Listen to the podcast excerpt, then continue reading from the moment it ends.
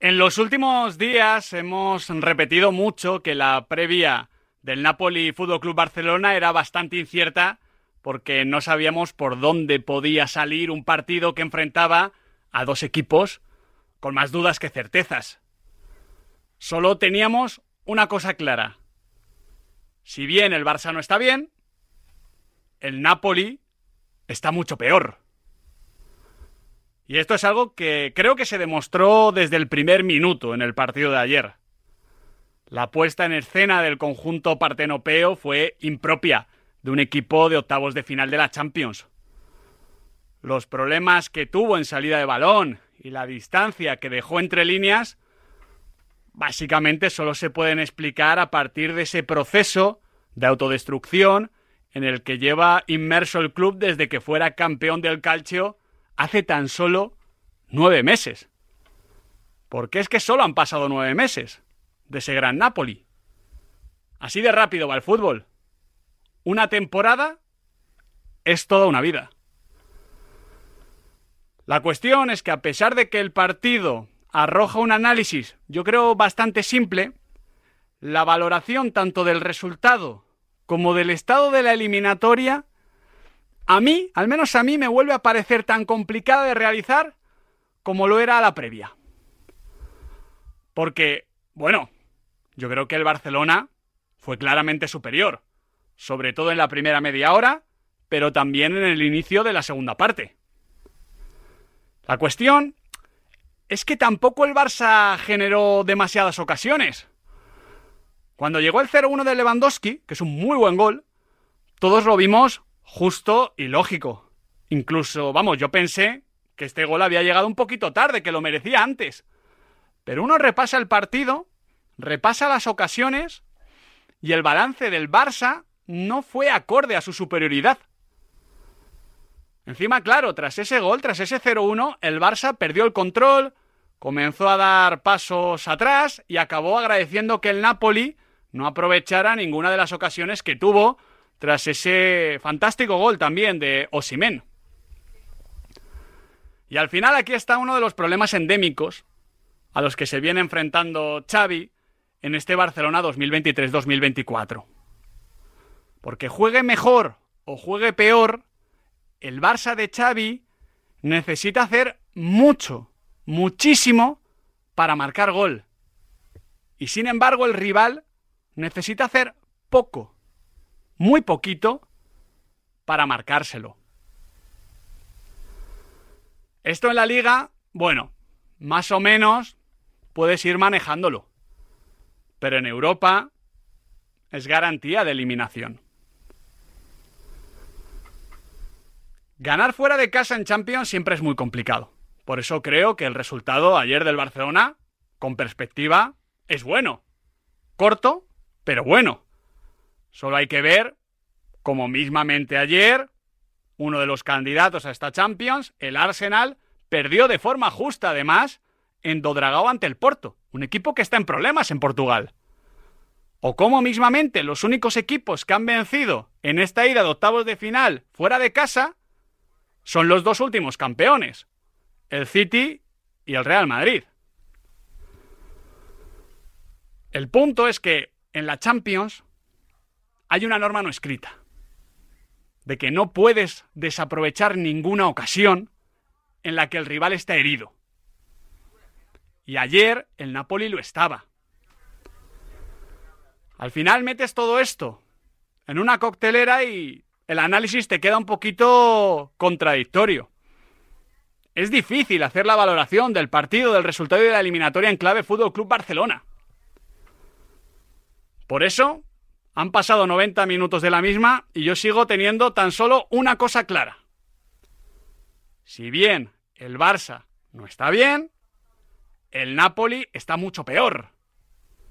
Y eso es precisamente lo que tiene que volver a demostrar como hizo ayer en la primera media hora el Barça en Montjuic en tres semanas. La pizarra de Quintana con Miguel Quintana, Adrián Blanco y Nahuel Miranda.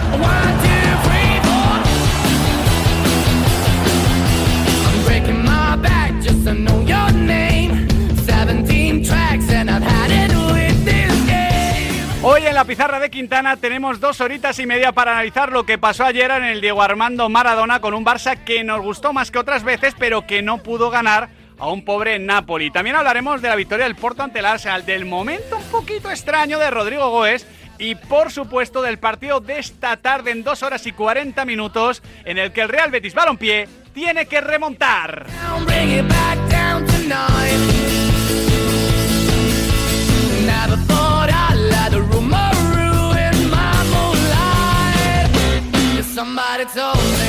Muy buenas tardes, queridos y queridas oyentes de Radio Marca, la radio del deporte. Son las 4 y 5 minutos de este jueves 22 de febrero de 2024, jueves de playoffs de Europa League y de Conference. Jueves en el que quiero ver a un gran Real Betis Balompié en Zagreb. Luego vamos a hablar largo y tendido de esta eliminatoria, pero antes Adrián Blanco, Nahuel Miranda, ¿qué tal chicos? ¿Cómo estáis? ¿Qué tal chicos? Muy buenas. ¿Qué tal? Buenas tardes. Tenemos que hablar de ese empate entre Napoli y Fútbol Club Barcelona. Os reconozco lo que os he dicho ya por WhatsApp esta mañana. Me ha costado escribir el editorial. No sabía exactamente qué ideas lanzar. Creo que igual me ha quedado contradictorio, pero es que lo que pienso es contradictorio. ¿Jugó bien el Barça? Sí, pero tampoco generó en exceso. ¿El empate fuera de casa es bueno? Sí, pero imagino que el Napoli mejorará en estas siguientes semanas. Eh, ¿Demostraste que eres superior al Napoli? Sí, pero al final sufriste incluso con el 1-1. Sí, a mí me deja este empate un sabor de boca muy amargo porque creo que el Barça fue mejor a los puntos durante más tiempo, demostró que ahora mismo es mejor equipo que este Nápoles, que por cierto me dejó helado. Esperábamos a un Nápoles flojito, pero lo que vimos ayer fue un Nápoles tremendamente pobre y aún así, a pesar de ello, el Barça no consiguió encarrilar la eliminatoria y acabó sufriendo de nuevo tras adelantarse en el marcador. Yo lo estuve comentando aquí anoche con Felipe del Campo en el marcador europeo y la sensación que me dejó el partido una vez acabó es que volvimos a ver el partido que viene jugando el Barça en liga cada fin de semana. Sí, sobre todo, em, yo decía en la previa del partido que me daba la sensación de que el Barça tenía un suelo superior en el sentido de que no le veíamos desplomes significativos y el Barça de después del gol de Osimen a mí me preocupa. Eh, más allá de eso, creo que es que tú ese paso adelante creo que es un poco optimista. O sea, yo creo que sí, puede ser, puede ser. A mí el Barcelona eh, me convence en general más cuando tiene que remontar que cuando tiene que controlar o cuando tiene que manejar una ventaja, porque eh, de hecho uno va a los datos y el Napoli solo chuta una vez a puerta, pero en Specter Goals es flipante, pero el Napoli le saca al Barcelona unas décimas. O sea, el Barcelona generó eh, situaciones, pero no tuvo ocasiones. Dicho esto, el Barça es mejor equipo. De hecho, las portadas en Italia eh, se quedan con que regresa un poco el Nápoles. Eh, dijo Calzona después del partido que la energía que tiene el equipo es la correcta. Al final, primer partido en 2024 para Osimen y vuelve marcando gol. Hmm.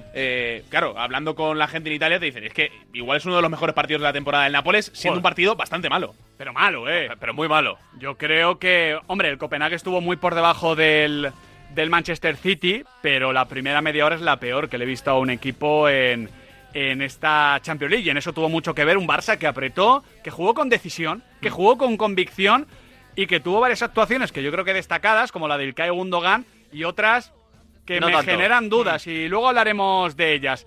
A la misma hora se jugaba en Dodragao un Porto Arsenal marcó in extremis Wanderson Galeno. Un tío que ya solo con el nombre te regatea. ¿De qué juega Wanderson Galeno? De extremo, chico. Pero sin duda. O sea, demostró que de 9 de área no juega. Yo no estoy tan en, tan en que esa ocasión es un error, ¿eh? Me parece complicada. Pero, que sí que es cómico. Es cómica. Es cómica porque además es doble, va todo muy rápido. Pero al final fue él quien hizo la ventaja en un partido donde el Porto jugó mejor que el Arsenal. A partir del 4-5-1 y de ese bloque medio tan Sergio Conceizao, el Arsenal se atascó y las dos, tres, cuatro ocasiones más claras las tuvo eso, Galeno y Evanilson. El porto de Sergio Conceizao, que es perro viejo en estos encuentros, le preparó una encerrona al Arsenal curiosa, ¿eh? Bloque medio, como dices, y atasco absoluto de un Arsenal que sí, tuvo más la posesión en la primera parte que en la segunda, porque la segunda se iguala un poquito más, con el Porto yendo un poquito más hacia arriba y consiguió atascar mucho a un Arsenal que tenía muy buenos jugadores sobre el campo, pero que fue incapaz de doblegar al Porto de Pepe. Vaya partido de Pepe en el centro de la defensa que el lunes cumple 41 años. Esta mañana cuando he visto el dato he alucinado. 41 años va a cumplir Pepe y ayer hizo una exhibición defensiva brutal en el Porto Arsenal. Sí, ya ha roto muchísimos récords de participación en Champions, también de la fase eliminatoria y da la sensación de decir, oye, es que este tío tiene gasolina para más temporadas y para este tipo de partidos que, bueno, es que siempre le han gustado mucho y lo sigue Bueno, es disfrutando. que no se coincidieron en el tiempo el debutante más joven Sí. en la eliminatoria, que Sí, es la Mal, y el más veterano, que era Pepe. Y, y, claro, el récord de la Mal ya no lo va a romper el próximo partido, lógicamente, pero Pepe, Ah, si juega el partido de vuelta, claro, va a ir cada, cada partido. Eh, me dio ayer por, por mirar, no, ayer no, esta mañana. ¿Sabéis cuántas temporadas han pasado de que Pepe dejó el Real Madrid? Como 7 8, ¿no? Siete. Fíjate.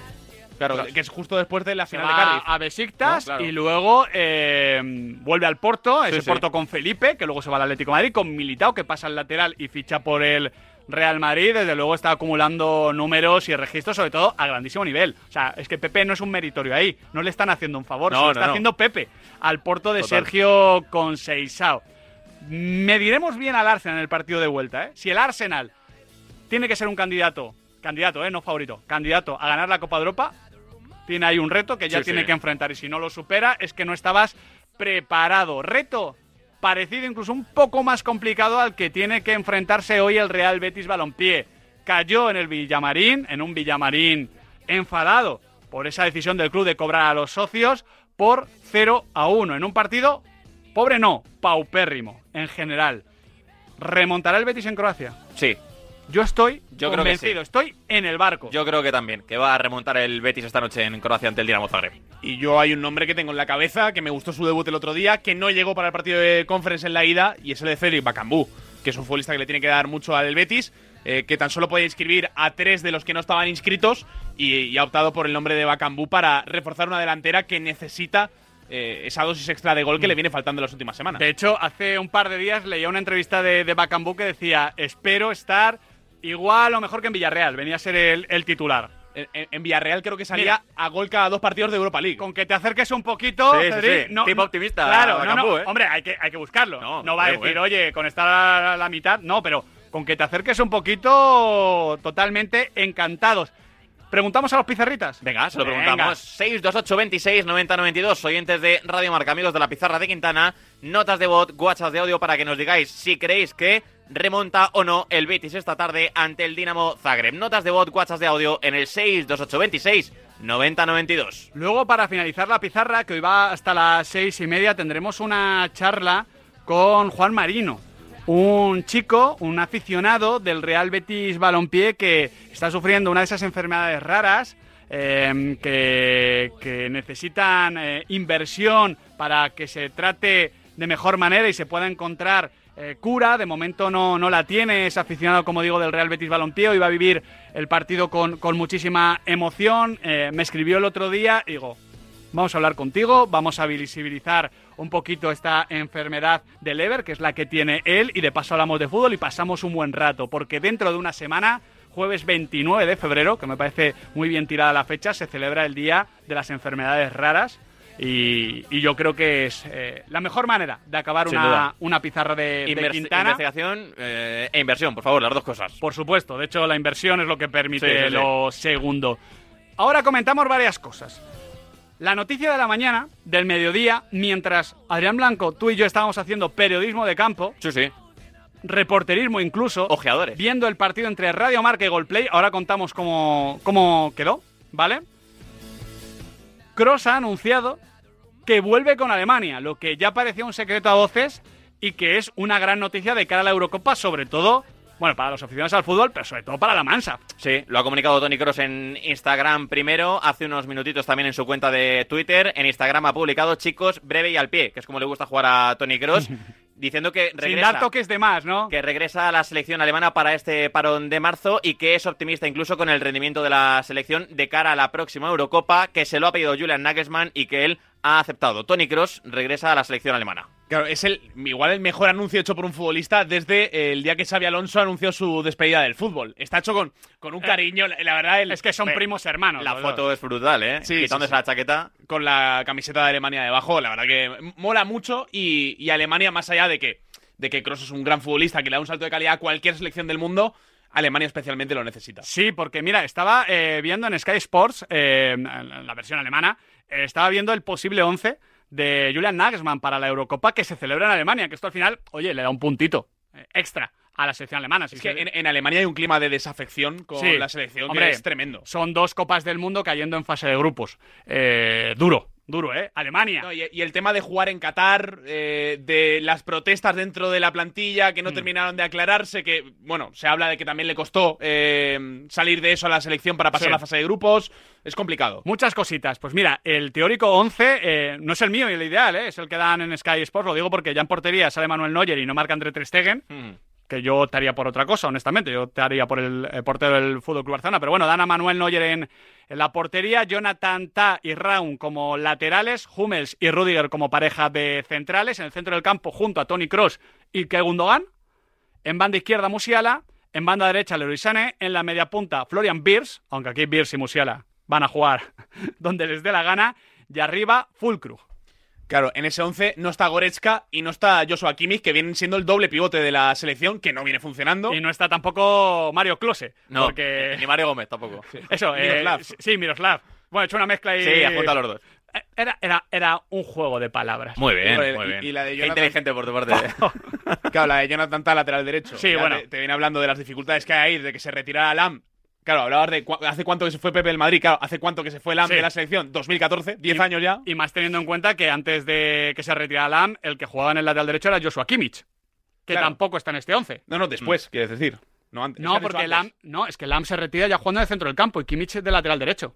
En 2014 no. Eso 2014 en, el, no. en el Ba- en el Bayern sí, en el Bayern pasa eso, eh, en pero, en Alemania no. Alemania no. Ah, vale, se, vale. retira, se retira igual que Puyol ganando la. Vale, vale, sí, sí, pero que creía que en Ale... Pero en el Mundial Lam jugaba de, de interior. No, no, Kim, Kim no juega en Mundial 2014. Vamos, estoy convencido, ¿eh? ¿Y quién juega de lateral derecho? ¿Juega Eh, juega- metiéndose por dentro? Yo creo que Lam juega en el centro del campo, ¿no?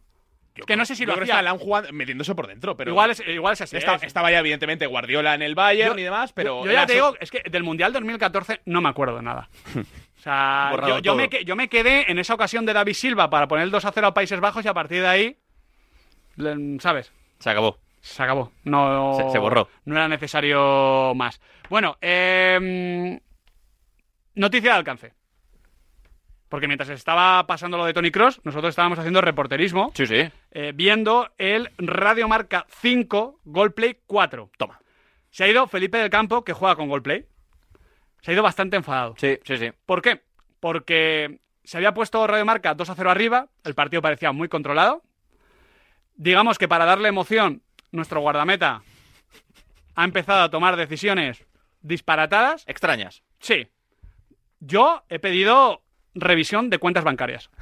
Porque ha habido un par de salidas. No, no, tú, tú menos apoyar al equipo de la radio eh, lo que haga falta. ¿eh? Yo he, yo he celebrado el gol. Se han puesto 4-2. A partir de ahí he hecho mis gestiones ¿Mm? y han expulsado a dos futbolistas de Goldplay. Bien expulsados. Uno por pegar un palo increíble, A Álvaro Monjil. que se parecía a Quique García. Se parecía mucho, sí. Y otro, Es verdad, es verdad. sí, Se parecía mucho. y otro, claro, el otro ha- ha- se ha cagado en la, Ya. la estampa de alguien. Muy feo también. sí, Muy sí. feo también, oye, expulsado. La segunda un poco rigurosa, yo creo. Pero si es que ha insultado. Sí, pero, pero así como Pero insulta Nahuel al aire, insulta y- también. Y, creo, Claro. y creo que el árbitro se lo Bueno. ha tomado un poco personal. Nos hemos puesto Por, con- por reconocer también lo que, lo que es y lo que no es. Nos hemos puesto contra 5 y se ha remontado. Se Sí, ha remontado sí, sí. Con, con. Bueno, con carácter, con personalidad. El escudo. El escudo ha pesado. Sí. Y el Yeyu González Sí, señor. ha marcado el quinto tanto del partido en la última jugada. Fran González, ¿qué tal? ¡Felicidades! Bueno, bueno, bueno. ¿Qué tal, chicos? Muy buenas. La del palomero, ¿eh? A ver, estaba claro, le he dicho a Mongil. ¿No hay fuera de juego? No, no hay fuera de Juan Fútbol 7 y le he dicho a Mongil, dámela al segundo, que estoy solo. Pero, so- pero solo, solo. Y ¿eh? me ha, hecho así, con- me ha hecho así con la cabeza y le he dicho, que estoy solo, ¿eh? Iba a hacer una cosa, lo digo de verdad. Yo soy diestro. Y digo, voy a decirle a José Rodríguez, que es zurdo, que se cambie. Pero es que en verdad me he visto tan solo que pues es que la- igualmente la puedo meter con la izquierda. El Yeyu. Y bueno, ha llegado el balón al segundo palo y, y bueno, El Yeyu- el Yeyu- ocurrido antes. El. Yeyu que No, estaba. pero te, te lo prometo, ¿eh? que el Yeyu que, que ha jugado con una camiseta homenaje Sí. número Sí, 13 a. Nahuel. Sí, leyenda. ¿En qué, ¿En qué consiste el homenaje? Pues consiste en homenaje que- en vida, que son los con- bonitos. Consiste Claro. que, en que, que en es con anécdotas. consiste que uno, Con uno en casa va Hombre, hombre, a... si quieres nos quedamos con el fútbol. No, no, no. Claro, aquí en la pizarra de Quintana nos quedamos con la guarnición del partido. Bueno. no, es tremendo. No, no, venga, venga, venga, vamos a hablar del filete. Nahuel, ¿qué ha pasado? Buas. Bueno, ha habido, había una jugada por arriba que me he comido. Bueno, no pasa nada. Me ha, me ha gustado mucho que con eh, 4-4, última jugada del partido, la, la- la jugada previa a que Fran González ha marcado gol, has dicho, Tala, Tala, déjame subir. Claro, digo. Y Tala te ha dicho, No. no. No te flipes. Bueno, Con de 4-4. hecho, de hecho, ¿eh? no, no he- no he dicho déjame subir, he dicho subo. Y me ha dicho no. Mejor no. Mejor no. Eh, ¿quieres, Pero oye, si me llega a caer un ¿quieres rechace, decirle algo a- me la juego como... ¿Quieres decirle algo a- ahora al mister? Porque te he visto muy gallito contra la prensa. Ahí en zona mixta, después de- Sí. del partido, hay, hay, Bueno, bueno, hay unas declaraciones que no, se están haciendo virales Sí, sí, por. Por, por atacar a la prensa. Como siempre es lo fácil, Adri. Es lo fácil. Siempre, siempre. ¿Qué opinas de- del entrenador que no te ha dejado subir? No, no. eh, que, te ha, que te ha privado de, de- de la cita con la gloria. Bueno, que ha tomado una buena decisión. ¿Qué pasa? O sea, el entrenador tiene que decir siempre que sí. Qué pelota. No, no, No, hombre, pelota. a ver, yo digo, yo digo, ¿qué- ¿subo o no? Pero claro, si vamos a jugar por abajo no tiene sentido. Oye, si vamos a colgarla, pues igual eh, conviene que la cuelgue yo o, o que, o que suba. Has hecho un par de muy buenas paradas. No, pero tú te has centrado en los palos. Es que claro, el que te escuche Eh, dirá, no, madre mía, Nahuel Miranda es que no para ni el taxi. Si ¿eh?". vas también por arriba, tendrás que despejar con la cabeza, pues con los brazos. Bueno, la verdad que, bueno, pero si me he equivocado, me he equivocado. Pero Una. yo me es que me he perdido el momento. Claro, es que- Ya, es que me he claro. perdido- es que había otro partido al lado. no, pero me he perdido. Claro, Sí, está sí, sí, eh, claro, no, no, es que esta, esta es otra. corazón dividido. No, claro, no, no, mirabas No a la grada, mirabas a la grada y Miguel Quintana estaba mirando el partido de Dazón. Claro, Bien. claro, ahí empiezas a entender un poco los No, palos recurrentes semana tras semana al equipo de Radio Pero ha habido un momento ahí, cuando estaba viendo el partido de Azón, lo reconozco, que me he perdido el momento en el que han sacado la, la- han tirado el dado de la Kings League, han sacado la carta de que el portero no podía usar los brazos. me he perdido ese momento hasta que he visto a Nahuel Claro, lo, lo primero que has hecho ha sido ponerte detrás de la portería y empezar a, a soltar los típicos gritos que te daría tu hermano de 12 años. ¿Qué te ha dicho? Como ¿Qué un te ha hecho? energúmeno. ¿Qué has No, no, escuchado? no, no, no, no. venga, venga, Nahuel, esa hay que bloquearla, ¿eh? Ah, bueno, es como, es como ha- eh, ha habido también no- insultos, No, de no me hecho. merezco esto. ¿no? Ha habido también claro, insultos. claro, que lo vengan a ver. Que lo...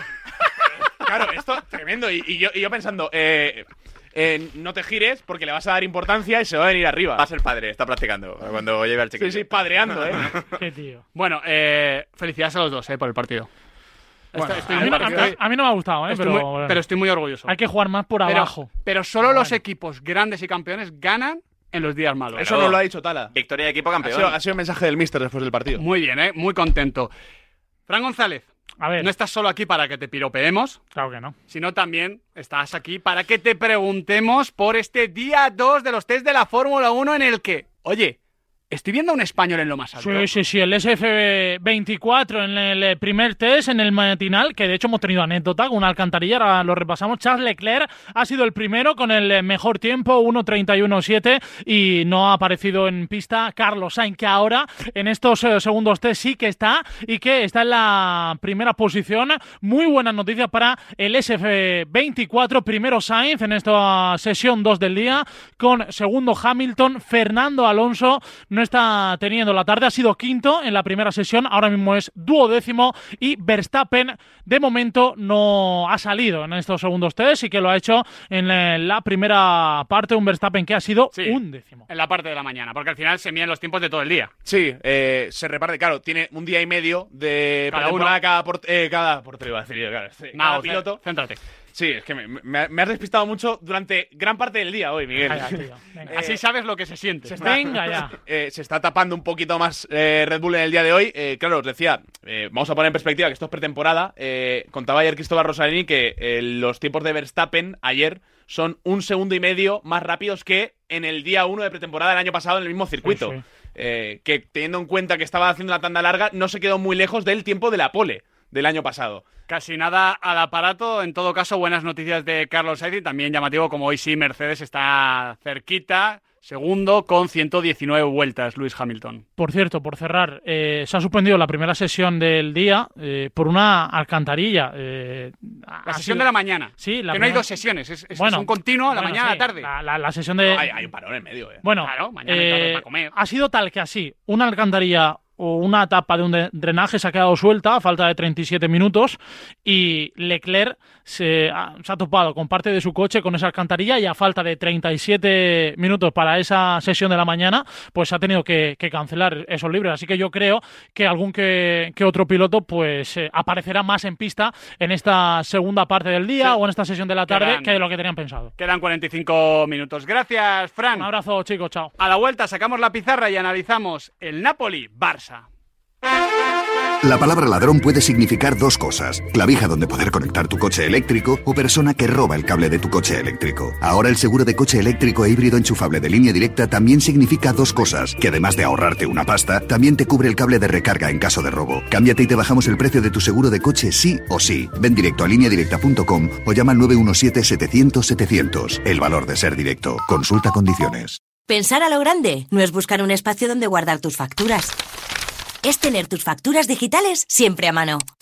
Con Orange Empresas dispones de factura electrónica para ayudarte a digitalizar tu proceso de facturación y reducir tus tareas administrativas. Las cosas cambian y con Orange Empresas tu negocio también. Llama al 1414. Te lo digo o te lo cuento. Te lo digo. Me he quedado tirada y tardas en venir a por mí. Te lo cuento. Yo me voy a la mutua. Vente a la mutua y además de una gran asistencia en carretera, te bajamos el precio de tus seguros, sea cual sea. Llama al 91 555 5555. Te lo digo, te lo cuento. Vente a la mutua. Condiciones en mutua.es. ¡Eh! ¡Despierta! Te estamos buscando a ti. Participa ya en la peña Quinieláticas de Oro de la Administración de Loterías El Pollito de Oro. Ya somos más de 500 socios en toda España. Entra en elpollitodeoro.com y no lo dudes. Únete a nuestra peña. Ya hemos repartido más de 300.000 euros. Mayores de 18 años. Juega con responsabilidad. ¿Qué tal, vecino? Oye, al final te has puesto la alarma que te recomendé. Sí, la de Securitas Direct. La verdad, es que es fácil que puedan colarse al jardín saltando la valla. Y mira, no estábamos tranquilos. Lo sé. Yo tuve esa misma sensación cuando me vine a vivir aquí. Protege tu hogar frente a robos y ocupaciones con la alarma de Securitas Direct. Llama ahora al 900-103-104. Recuerda, 900-103-104. La pizarra de Quintana.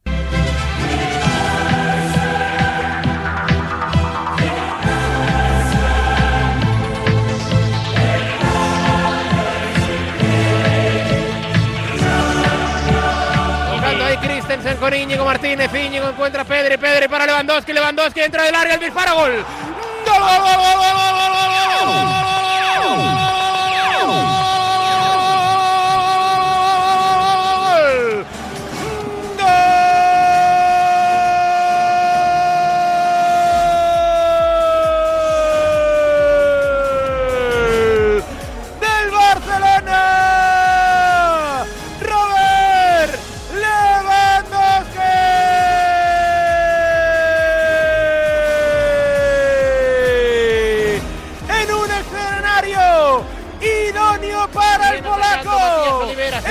gol! dentro, la deja para Zambo, Anguiza en la frontal, encuentra a Simen, peligro Simen, Simen, gol del Napoli.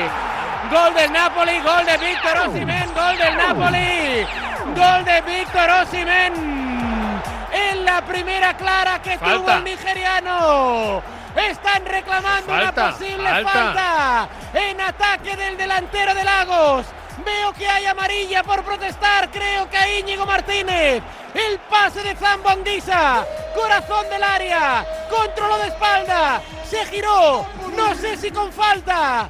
Disparó de derecha por abajo. Pelota al fondo de las mallas. Napoli 1. Barça otro. Así acabó el partido entre Napoli y Fútbol Club Barcelona en el Diego Armando Maradona 1-1, pero vamos a comenzar analizándolo cómo comenzó con esos planteamientos de Calzona en su debut.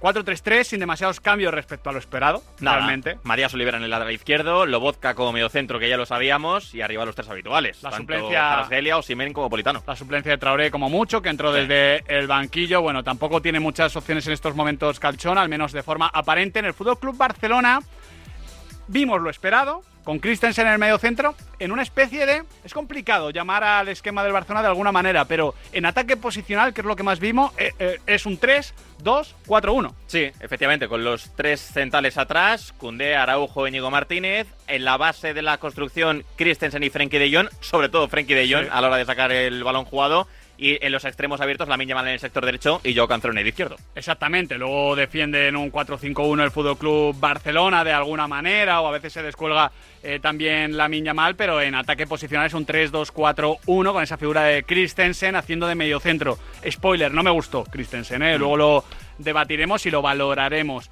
El caso es que el partido también estuvo marcado por ese mal inicio del Napoli, el Barça sale a apretar arriba, si no aprietas, si no eres agresivo, no encuentras errores, tiene mérito ahí la convicción del Fútbol Club Barcelona, además emparejando piezas, arriesgando, pero también es cierto que el Napoli comete errores muy graves en salida, muy absurdos algunos pases, algunos controles, algunas acciones que eran anticompetitivas del Napoli de inicio. Sí, no sabía dónde estaba el equipo, no sabía muy bien a lo que quería jugar. Notabas esa cierta descoordinación en los movimientos, ¿no? De que eh, muchos pases se lo jugaban los jugadores del Nápoles porque tampoco tenían muchas alternativas, ¿no? Había descoordinación general y esta lleva la sensación de caos que, claro, si tú como equipo apretas un poquito y la presión la hace mínimamente bien, te lleva a, a conseguir muy, muy- muy buenos resultados. Y sobre todo fue una imagen decepcionante del Napoli en general en el partido, pero sobre todo en los primeros minutos, porque entrenador nuevo, el efecto psicológico que suele provocar esto en la plantilla, en los futbolistas, queriendo rebelarse para decir, oye, aquí estoy yo y me quiero ganar el puesto, es que no lo vimos. Era un equipo de verdad tocado y casi tiene casi pinta hundido. De que a nivel de vestuario es un equipo roto. Sí, sí. Y que tiene que construir muchas cosas Calchona de aquí a las próximas tres semanas para que futbolísticamente sea estable. Simplemente estable. Porque fijaos lo que decía el nuevo entrenador del Napoli al acabar el partido. Es un gran equipo con una gran idea. Nosotros en dos días no podemos hacer más, pero la verdad es que hemos hecho un partido muy satisfactorio. Sabemos que en Barcelona será muy duro, pero jugaremos nuestras cartas.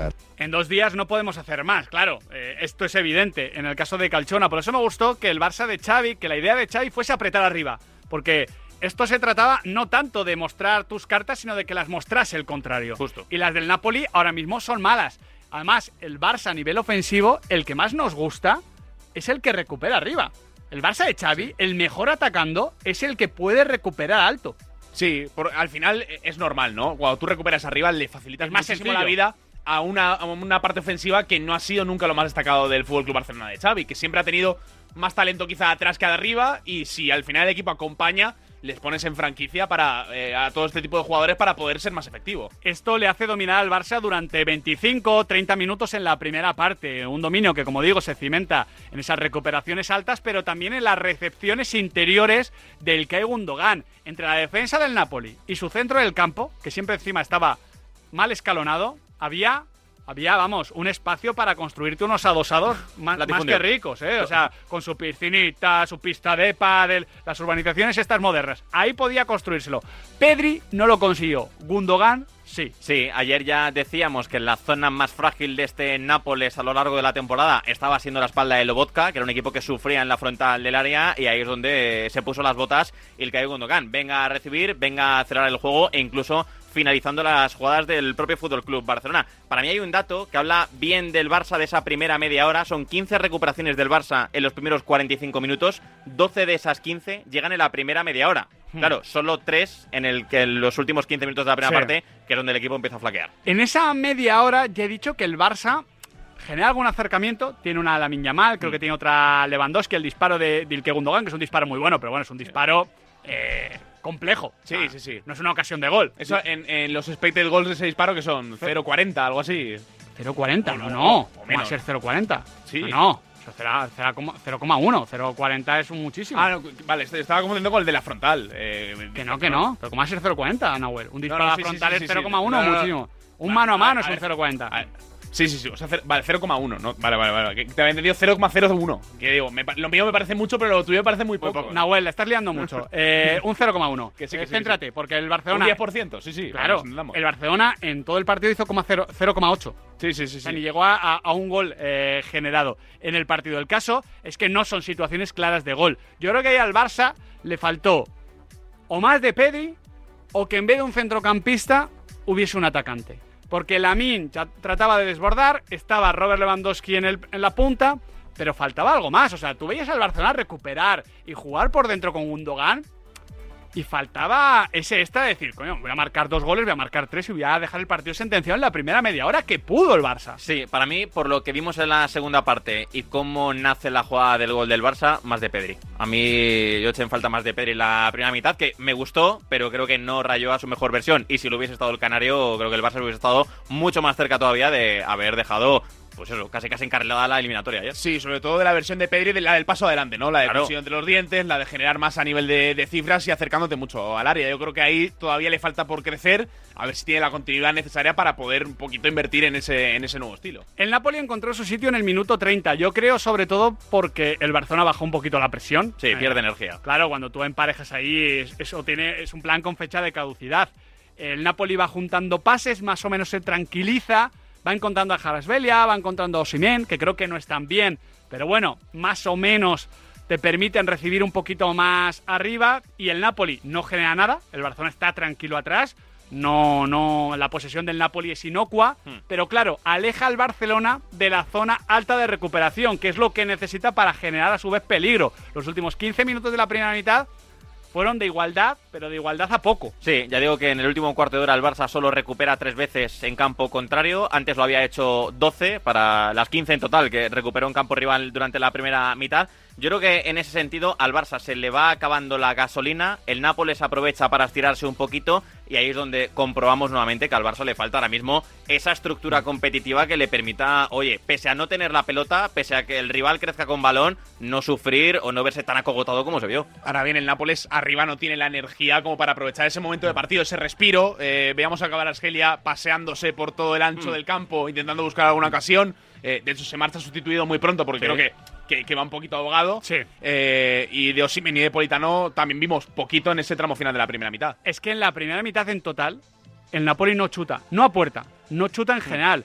El Barça lo hace siete veces, tres a puerta, generando 0,36 de expected goals. Mira, lo, lo he buscado aquí. El, el primer disparo de la Miña Mal es un 0,03, o sea, un Sí. 3% de, de marcar gol. Araujo tiene uno, que no recuerdo, 0,02. La Miña Mal otro, 0,06. Lewandowski, 0,08. Lewandowski, 0,10. Ilkay Gundogan, el que yo te decía, 0,04. No 0,01, o sea, 0,04. Luego otro de Lewandowski 0,03 y eh, ya está. Eso en la primera parte. O sea, no hay ninguna ocasión clara del Barcelona a pesar de estar dominando mucho el juego. Es que, por, por ejemplo, Meret hace en todo el partido cinco paradas eh, y a pesar de las cinco paradas, los goles evitados son 0,05. Por eso te digo que no, no. Estaban las situaciones, pero me faltó ahí un toque diferencial que creo que es verdad, le falta al Fútbol Club Barcelona en este momento. Se van a vestuarios, se inicia la segunda parte y ahí volvemos a ver al Barça dominando. Creo que es un dominio un poquito menos intenso y contundente que el de la primera parte, pero volvemos a ver al Barcelona en campo contrario, conectando con Gundogan, aparece levemente Pedri, volvemos a ver al Barça cerca del 0-1. Sí, con energía, con orden, con la posesión, de nuevo recuperando en campo rival. Es verdad que al Barça le sentó bien el paso por vestuarios. Y marca Lewandowski, que al final lo veníamos comentando. Buena racha Lewandowski en los últimos partidos y es un muy buen gol. Es verdad que la jugada de Íñigo Pérez es muy. eh, Íñigo. do- eh, Martínez. Madre mía. Íñigo Martínez. Íñigo De- de Florentino Pérez. Sí, sí, sí. He hecho una mezcla eh, extrañísima. Eh, eh, de Íñigo Martínez. es muy buena. Encuentra a Pedri. Pedri encuentra a Robert Lewandowski. Pero es un gol de Lewandowski con confianza. Sí. Es un gol que quizás en octubre no te marca. Sí, eh, yo creo que si tú te quedas con el highlight, eh, bueno, para empezar, ha circulado mucho la imagen de Pedri solo, eh, o sea, sin nadie en 10 metros a la redonda.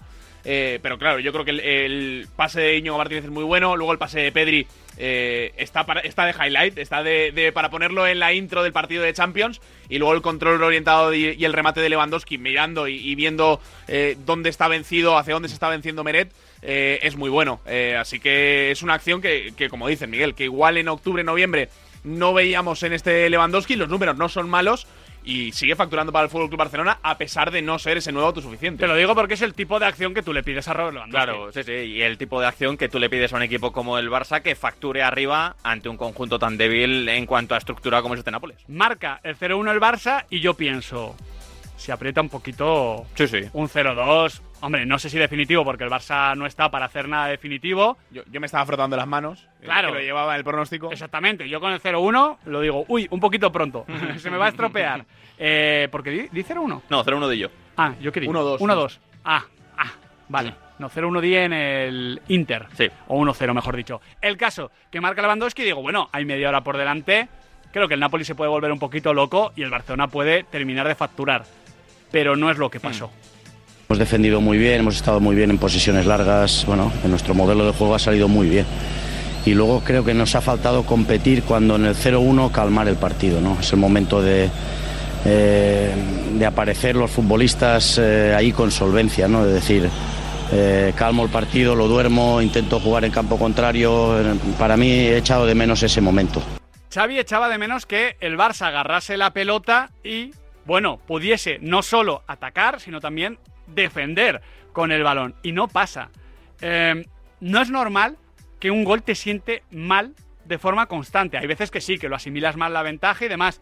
Pero al Barça normalmente le viene afectando marcar gol. Sí, Es, es que- es- es- es un- un- una buena forma de, de ejemplificar cómo está de cogido con pinzas el equipo que te llega la mejor noticia posible, lo que siempre decimos, que el gol es el mejor fisio, el mejor estratega y el mejor psicólogo posible, marcas gol fuera de casa y el Barcelona pierde el control, pierde Es el sitio. Xavi echó en falta algo que apenas hemos visto esta temporada con el Barça. Claro, no es solo ayer. Tranquilizarse a través de la posesión, dominar al rival a través de la pelota, instalarse en campo contrario y no sufrir. Lo vimos el otro día un ratito, por ejemplo, en el partido ante el Celta, donde es verdad que el Celta deja de contragolpear con un Barça, con un Barça bien instalado en campo rival, pero ayer no lo vimos y es verdad que se echó en falta, pero insisto, no es algo de anoche solo. Yo vi en el Barça eh, un exceso de, de intención de ser muy vertical después del gol, cuando normalmente el Barça, defendiendo con balón, puede controlar este tipo de partidos. Ahí la entrada de Rafinha no ayudó, ¿eh? Es que claro, los jugadores que entran desde el banquillo no te dan esa mayor seguridad, no te dan ese mayor control. Mira, entra en el minuto eh, 80 Rafinha por la mal, entra Romeo y Joao Félix por Christensen y Pedri, pero ahí ya había empatado el Claro. partido el Napoli. Creo, se le está atacando mucho a Xavi de ¿por qué no hiciste cambio antes? Es que no creo que tuviese ningún cambio perfecto. Quizás Joao Félix No, podría haber para, entrado. para tenerla igual Sergi Roberto. Yo, yo eché en falta, no, yo más a Fermín por, por, por cómo estaba el partido, pero tampoco hay ninguna certeza ahí en el banquillo. Xavi decidió esperar y marca Osimen el 1-1. Movimiento de gran 9, supera a Íñigo, que creo que Íñigo sufrió en los duelos directos con Víctor Osimen, no le pudo controlar. Y a partir de ese 1-1, el Napoli tiene varias. Hasta el punto de que, como he dicho antes, termina acabando con más Specter Goals que el Fútbol Club Barcelona. Tiene varias acciones a balón parado, tiene algún acercamiento más. Le sientan bien los cambios al Nápoles, Claro, que algo, es que- algo que al Barça no. Es que estamos en un punto donde el Barça, que está jugando bien, que está jugando de forma controlada, que está siendo superior al Napoli, marca gol y le sienta mal. Hace cambios y le sientan mal. Y el Napoli eh, encaja, le sienta bien, marca gol, le sienta bien, hace cambios, le sienta bien. ¡Ostras! Sí, y un Napoli que insistimos, arrancó el partido como lo arrancó y lo acabó mucho mejor. Es verdad que el gol le sienta muy mal al Barça. Creo que son cuatro corners consecutivos los que tiene el Nápoles en la segunda parte, en el tramo de partido donde ya consigue empatar. Y creo que ahí todos dijimos, uy, cuidado porque esto lo acaba remontando el equipo partenopeo. Pero el Barça acabó resistiendo en el área rival. Y estoy de acuerdo contigo, ¿eh? yo entiendo que Xavi no hiciese cambios porque tampoco tenía en el banquillo piezas con las que recuperar ese control que había perdido. Claro, con el periódico del día siguiente puedes decir, oye, si Pedri, si le está faltando esa mordiente arriba, igual. Víctor Roque. ba- bajar a la base y, y meter. Pues eso, yo eché en falta a Sergi Roberto porque creo que en esa versión llegadora ha tenido buenos momentos esta temporada. Pero, Pero claro, para tenerla. O sea, para controlar qué es lo que Sí, pedía- sí, sí, bajar, acercar un poquito más a, a Pedri a la base. Yo, yo es que creo que con los que hay ya tienes que tenerla. Claro. O sea, creo que ya Claro, no es un tema de nombres, es de estructura que le falta ahí al Barça y cuando el partido se vuelve un poquito loco, el Barça lo pasa mal. Hmm. Para mí ese es el problema, lo pasa mal cuando, cuando eh, no está en, eh, en desventaja, porque cuando está en desventaja al Barça le, le conviene a, eh, enloquecer un poquito el encuentro. Es verdad que la amenaza de Víctor Roque te puede haber estirado y más allá de estirarte, hundir un poquito al Nápoles. Pero y es verdad que Víctor Roque viene de unos minutos también malos en, en Totalmente Vigo. de acuerdo. Entonces, Sí, es sí. por eso lo que te digo, que, que quizás necesitaba cambios el Barça, sí. Que había alguno, claro. Yo Hmm. echo más en falta, en el debe de, de Xavi pongo más, la falta de esa estructura para tener la pelota con seguridad que el no haber hecho cambios, honestamente. Pero a- al final, claro, es que eh, estamos hablando de ponerle parches a un problema que es más gordo. Claro. Que al final, pues sí, eh, el, el Barça tiene un problema estructural a la hora de tener la pelota. Que se podría haber subsanado un poco con algún cambio, alguna modificación, puede ser, pero no es garantía de nada. Es una de las cuestiones que luego vamos a debatir con Santi Cañizares, Tony Padilla y Carlos Carpio. Pero antes del debate, aquí en la pizarra de Quintana, queremos hacer espacio a la reflexión. A la reflexión sobre un futbolista con una temporada. mm, Extraña. Rodrigo Goes. El deporte es nuestro. Radio Marca. El otro día, Adri, me propusiste eh, que buscásemos un hueco en esta semana de Pizarra de Quintana para hablar y debatir un poco sobre la temporada y el futuro de Rodrigo Gómez. Sí, porque hay mucho debate en Sí. torno a su figura. Sí, sí. Pues venga, vamos a ello.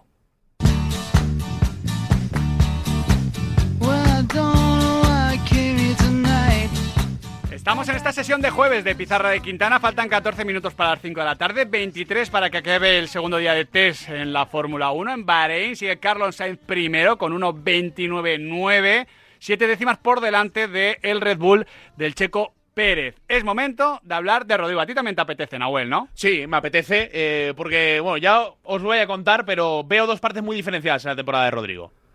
Rodrigo Goes esta temporada asumía un papel mucho más protagonista. De hecho, yo creo que era la primera temporada que partía como titular indiscutible. Sí, sí, sí, sobre el papel sí. Porque al final del año pasado, muchas veces en partidos grandes, Fede Valverde entraba en la banda derecha y más o menos era la idea de la decimocuarta Copa de Europa. Claro, el Madrid le daba esa posición de titular, en parte porque se marchó Benzema, en parte porque no fichó un sustituto, y a cambio, digamos que le pedía un pasito adelante. Un pasito adelante, no muy bestia, porque no creo que le pidiese un salto de nivel, simplemente un paso adelante en cuanto a consistencia, cifras y también ser protagonista a la hora de ganar según qué partidos. Os dejo el primer titular. Yo creo que este año no está siendo más consistente Rodrigo, no está marcando más goles o no muchos más, y ha decidido uno o dos encuentros. Por tanto, creo que el reto que le puso el Real Madrid a cambio de esa titularidad, de momento, a finales de febrero, Rodrigo todavía no lo está superando. A mí, siendo un futbolista que me gusta muchísimo, vaya esto por delante, idem, que me encanta Rodrigo Goes, me está decepcionando la temporada que está haciendo el brasileño. Demasiado irregular. Tuvo una racha con primero sin Vinicius y después con él. Aquel partido en el nuevo Mirandilla, luego ante el sí- Valencia. ante el Valencia, donde sí marcó goles, donde sí parecía reengancharse a la temporada y tirar del carro. Pero de nuevo estamos en un punto difícil de Rodrigo. Es que ya no es que no esté viendo portería, es que está pasando de puntillas en muchos partidos. Está en un momento otra vez rarete la temporada de Rodrigo. Sí, eh, sobre todo por ya no tanto las estadísticas de Rodrigo como tal, que ahora vamos a repasar. No son tan malas. No son tan malas, pero claro, con el vacío que dejaba Karim Benzema, viendo que, bueno, sí que ha llegado José Lu, que está teniendo más minutos que los nueve suplentes de temporadas anteriores, mm, esperábamos algo más de, de Rodrigo, que podía ser ese segundo espada que necesitaba el Real Madrid. Es que yo no creo que sea tanto un tema de cifras como de, de nivel, de juego. Porque uno va a los datos y de verdad que no son malos. También hay que tener en cuenta que él no se ha perdido nada por lesión. Que oye, también esta es una virtud. ¿eh? Hay una frase en inglés que es- viene a decir que estar disponible es la mejor de las eh, condiciones o de las virtudes. Que sobre todo en este Real Madrid con tantas bajas hay, que, hay que valorarlo. Ha jugado eh, 36 partidos. En ellos ha marcado 13 goles y 7 asistencias no está mal, no está mal. Eh, por ejemplo, en Liga ha marcado 8, tenía que haber marcado 9 según los expected goals, 9,07. Recuerda que a principio de temporada era el futbolista que más chutaba, que le costaba facturar, lo Exactamente. lo ha ido corrigiendo. Lo ha ido corrigiendo, lo ha ido compensando un poquito a los Samo Morodion, que Sí. también ha seguido un camino parecido. Ha dado 4 asistencias, cuando según los expected asistencias, que también existe, tenía que haber dado 2,97. En Champions, un poquito más de lo mismo. Un poquito por debajo en goles, ha marcado 3, tenía que haber marcado 3,84, un poquito por encima en asistencias ha dado 2, tenía que haber dado 1,2. Luego le sumas Supercopa, que estuvo muy bien en la final, y Copa del Rey, dos goles y una asistencia, para 13 más 7 en 36 partidos.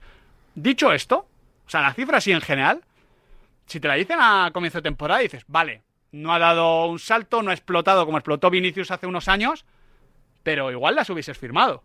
Sí, a ver, eh, es que no, no son cifras malas. Yo creo que eh, también son cifras que están eh, muy eh, agolpadas, ¿no? En partidos concretos. Hablaba de lo del nuevo Mirandilla, el tema de los partidos contra el Sporting de Braga en la Champions, el día del Valencia en el Bernabéu.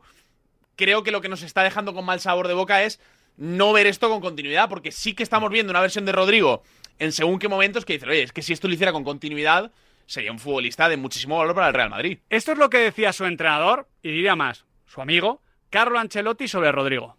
Para los delanteros son momentos que pasan. Cuando tú no marcas, te viene un poco de ansiedad, un poco de preocupación. Y creo que esto es lo que está pasando Rodrigo en este momento.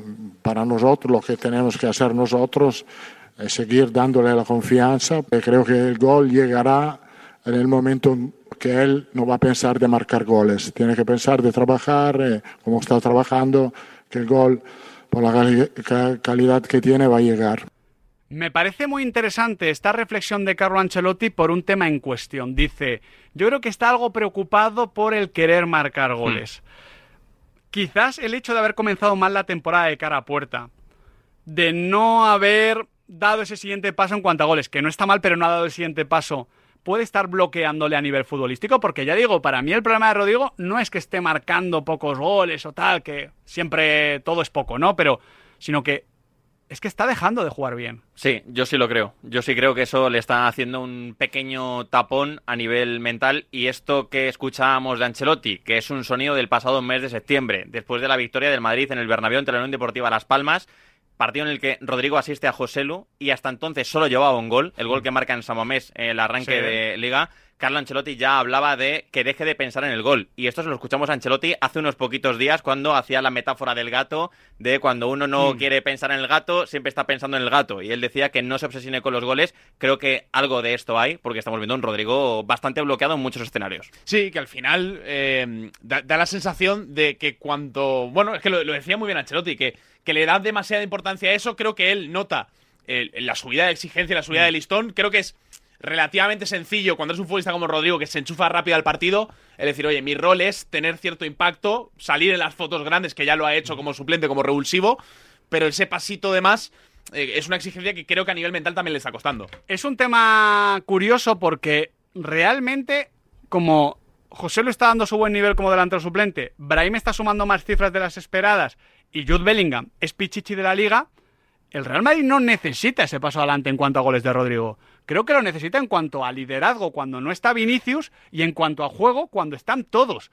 El tema es que Es que- quizás... es que, Miguel, las oportunidades de ser titular del Real Madrid no Son se pocas, Claro. sí. Y Rodrigo, esta es la primera temporada que se sale Claro, titular. Pero, pero ¿no crees que quizás se le está atragantando por querer eh, ser el decisivo? O sea, no, totalmente, o sea, totalmente. a mí Rodrigo me, me- me- me gusta más como secundario que como protagonista, pero es verdad que es más fácil. Parece una tontería, pero es más fácil ese rol siendo el jugador número 12, entrando desde el banquillo sin que te puedan exigir muchas veces, que estando como titular. El caso es que si recordáis, a comienzo de temporada, en un parón de selecciones, se queja un poquito de la posición, que luego eh, se les dice y todo se encamina bien. Eh, y decimos, bueno, es que igual en la doble punta sector derecho no le va bien, cuando juega el Madrid en un rombo. Cuando pasa al 4-4-2 y a veces Rodrigo juega un poquito más abierto, decimos, bueno, ya, pero es que con Vinicius, se lesiona Vinicius. No, es que sin Vinicius. Ahora el Madrid está jugando en 4-3-3, prácticamente donde jugaba antes Rodrigo Goes. Y tampoco ha crecido. Entonces, yo creo que no es un tema de eh, posición, no es un tema de compañía, es un tema, creo que, de cierto bloqueo mental, que ese protagonismo extra y ese reto que le ha puesto el Madrid por delante le tiene un poquito sin confianza, sin inspiración, porque futbolísticamente yo de Rodrigo no dudo. Ahora bien, también te digo una cosa, Adri, en su fútbol estoy detectando una cosita. Vinicius tiene la capacidad de, con dos, tres acciones de muchísimo nivel, pero muy potentes, destrozar una defensa contraria. O sea, Vinicius te puede hacer daño de manera, entre comillas, muy simple, de la manera más simple posible, regatear y velocidad. Hmm. Rodrigo es rápido, pero no tanto. Rodrigo tiene regate, pero no tan efectivo. Y es como que tiene que hacer muchas cosas bien para ser determinante y para tirar del carro. Cuando Vinicius con un par de cosas puede terminar ganando cualquier partido. No sé si esto lo hace más complejo, lo de Rodrigo Goes. No sé si eh, el que sea más bonito y más especial, como muchas veces hemos dicho, en realidad desvela que le falta alguna que otra característica ultra diferencial para la máxima élite, ¿eh? que estoy hablando de máxima élite. Posiblemente. A ver, yo creo que es un futbolista con uh, un fútbol de más intervenciones que Vinicius por encuentro, porque es un futbolista salvando las distancias más parecido a lo que siempre ha sido Karim Benzema, un jugador de mucha intervención, de bajar a los apoyos, de moverse entre líneas, de conectar al equipo, de juntarlo, de llevarlo al tercio final del campo y arriba generar esa genialidad. Al, sobre el tema de la posición, hay otro gran sonido de Ancelotti después de la victoria del Madrid ante el Granada, que es en ese tramo de partidos que Nahuel mencionaba, donde Rodrigo se Sí, sale sí. en cuanto Pa- a parece que ha hecho clic. y en cuanto a juego, y Ancelotti zanja un poco el tema diciendo a Rodrigo le da igual la posición. Cuando Rodrigo está bien, marca goles en izquierda, por dentro y por derecha. Estoy totalmente convencido. De hecho, Claro, y eh, se lo compro totalmente. El, el salir del bloqueo, yo creo que llegó eh, después del partido, creo que es jornada 3 de la fase de grupos, cuando el Real Madrid visita al Sporting de Braga en, en Portugal,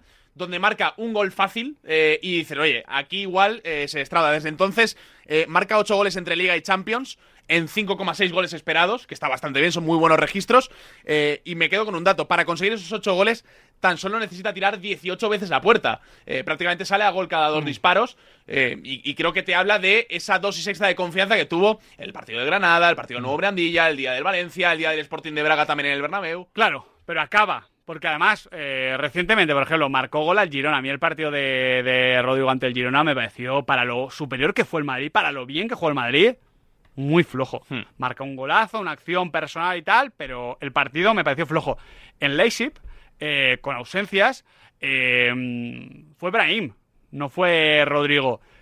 Yo no sé. eh, ¿Qué nota le ponéis a la temporada de Rodrigo? Un, entre el 5 y medio o el 6. Estoy 5 y medio. Un 6, pero sí, podría ser un 5 y medio perfectamente. Vale. Es que al final, a nivel de planificación deportiva, lo que quizás estaba jugando Rodrigo Goes era poner en problemas al Real Madrid si el Real Madrid hacía ese gran fichaje para el ataque y decir, venga, a ver cómo lo cuadramos, pues tendremos que quitar a un centrocampista, meter a Jude Bellingham como interior, que esto lo puedes hacer perfectamente. Pues de hecho, Jude Bellingham es interior. Y entonces jugar con tres atacantes, con Vinicius Rodrigo y Mbappé. ¿Cómo se van a colocar? Movida de Ancelotti. Pero que tú planifiques a partir del 4-3-3.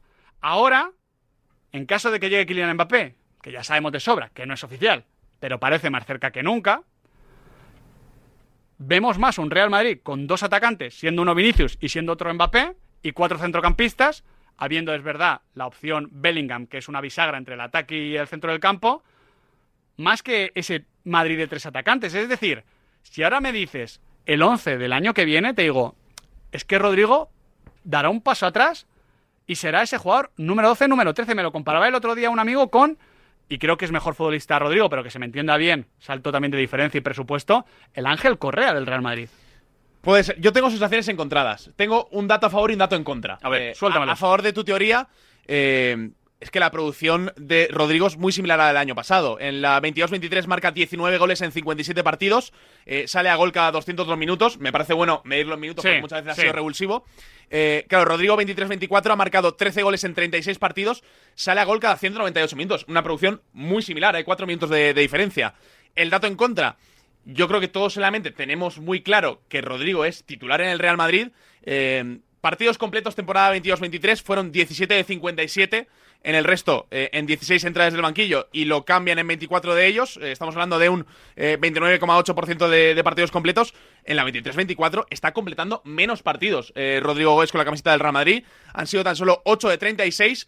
Eh, y es cierto que eh, le están sustituyendo más y está entrando menos desde el banquillo. Son 6 entradas desde el banquillo y ha sido sustituido ya en 22 ocasiones. Estamos hablando de un 22% de los partidos completos para Rodrigo esta temporada en el Madrid. Claro, yo, por ir zanjando ya el debate con Rodrigo, saco. Tengo dos lecturas en la mente. La primera, creo que el Madrid actual, de la 23-24, va a necesitar sí o sí al mejor Rodrigo, junto al mejor eh, Bellingham y al mejor Vinicius, para tocar su techo. Y cuando hablo de tocar Mm. el techo, ya no hablo de pelear la liga, que la tiene Es casi, ganar la conquistada, Champions. es pelear por la Champions, llegar lejos en las rondas finales de la Champions. Y después, la otra lectura que saco en este momento es que, sabiendo que parece que está muy cerca lo de Mbappé, ahora mismo Rodrigo no está en disposición de empezar la temporada que viene mirando a la titularidad del Real Madrid como, oye, aquí estoy yo y me tienes que quitar el puesto. Yo ahora mismo está más para ser el revulsivo porque la temporada en la que está- debía estar dando ese paso al frente claro. se está quedando corto, es no que está te, llegando. te- te lo planteo, a ver, esto no me parece un problema para el Real Madrid y no quiero que se lea, no, ya están hablando de lo malo que tiene fichar a Kylian Mbappé. No, no, no, estamos hablando de configuración de plantilla de roles y también de un Rodrigo Goes en el presente. Hmm. Pero al final lo que se está jugando Rodrigo Goes o lo que se puede jugar en las próximas semanas, en los próximos meses, es eh, que Carlo Ancelotti construya el equipo, en caso de que llegue Mbappé, por un lado, Claro. o por el otro. Y la realidad es que tú, a Rodrigo, ahora, eh, a nivel de plantilla, casi que lo valoras más como jugador número 12, número 13, y tendría un gran valor para el Real Madrid, porque tener un jugador así en plantilla es oro, te puede dar una Champions. Hmm. Quizás así le dio la decimocuarta al Real Madrid, esa eliminatoria famosa contra el Manchester City. Y eh, ese error está muy bien, pero claro, dices, claro, pero Rodrigo Goes va a aceptar eso. Entonces Rodrigo Goes igual te llama a la puerta y te dice, oye, quiero ser importante y titular en otro club y termina marchándose. No sé, ¿eh? esto es eh, especular, pero sí que es verdad que es un buen momento para reflexionar Sí, sí, sí. sobre la figura de Rodrigo, porque creo que en lo que es a su carrera se refiere, está en un momento clave. Sí, también es cierto que a nivel de gestión de grupo es positivo si a Rodrigo lo vas a relegar a un rol un poquito más secundario, decirle, oye, es que has tenido tu oportunidad, has tenido una temporada donde además lo repasabas, Miguel. Él no se ha lesionado y Vinicius o Bellingham, que son los que se están llevando los focos a nivel ofensivo, sí que han tenido esa discontinuidad, ¿no? Entonces, eh, claro, Car- Carlo Ancelotti se tiene que sentar con Rodrigo y decir, oye, no te ha sentado bien esto, vamos a probarlo de otra manera y a ver si poco a poco te puedes ir ganando esas oportunidades que te estabas ganando en el Real Madrid las temporadas anteriores. Y dicho esto, estamos en el mes de febrero, que ha vuelto la Champions, Que llega lo llegan importante, las eliminatorias, llega lo decisivo. y llega el momento de Rodrigo. Es más. Que ya sabes que aquí... No, no, no, claro, y que tiene aura y que tiene eso de que marca más goles en Champions que en Liga, pero a lo que te voy es que hasta este momento mm, esa oportunidad no la ha aprovechado. Hmm. Si lo hace en los tres siguientes meses, lo que haya pasado en los seis anteriores da igual. Hacemos otro debate. Da igual, sí, sí, claro, y lo haremos encantados. Y habla- habremos hablado mucho de Rodrigo. Pero ahora mismo, cuando el Madrid tiene que ganar un partido, yo veo a Rodrigo y digo, no le veo ganando. Hmm. ¿Será el día o no será el Y día? al final el Real Madrid, con tantos buenos centrocampistas, si juega con atacantes, esos atacantes tienen que ganar partidos. Y Rodrigo esta temporada no ha ganado tantos. Por eso queríamos reflexionar sobre el bueno de Rodrigo Góez. Cualquier visión, cualquier opinión, oye, nos la dejáis escrita, nos tuiteáis, nos comentáis en YouTube, nos comentáis por aquí y lo valoramos. Perfecto. Pero nos apetecía tener este debate, ¿no? Sí, Adri? sí, ¿Has sí, quedado sí. contento? Contento, satisfecho. Venga, a ver cuál quieres tener la próxima semana. El deporte es nuestro. Radio Marca.